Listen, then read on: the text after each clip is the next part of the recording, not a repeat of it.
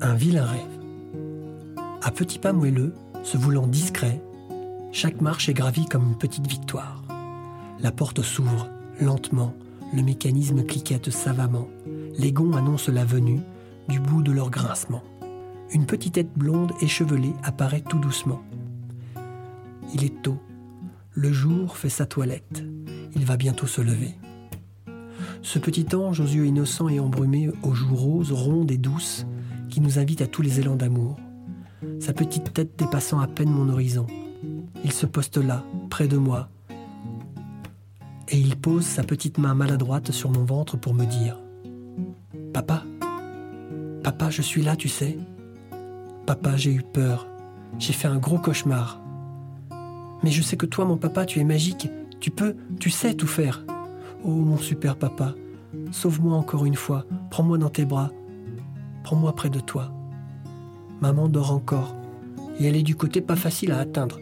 Soulève-moi dans tes grandes mains, papa.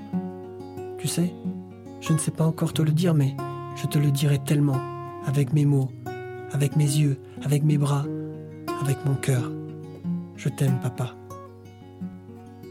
Alors ce petit corps, encore chaud de son sommeil agité, se tend, se gaine de tous ses petits muscles, pour être emporté.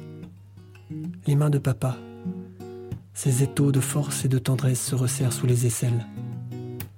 Ça y est, je pars, je m'envole, vers cet endroit si doux, si rassurant, cet endroit unique au monde, entre papa et maman. Cet endroit où les méchants ne pourront jamais m'atteindre. Mon géant papa forme une montagne infranchissable entre le monde des autres et nous. Il nous protège de toute sa force, de tout son amour.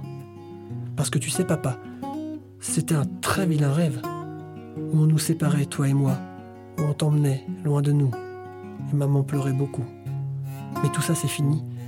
Je suis derrière ma jolie maman maintenant. Son dos se soulève paisiblement et sa respiration me berce. Je sombre rapidement dans un sommeil sucré plein de jolies couleurs.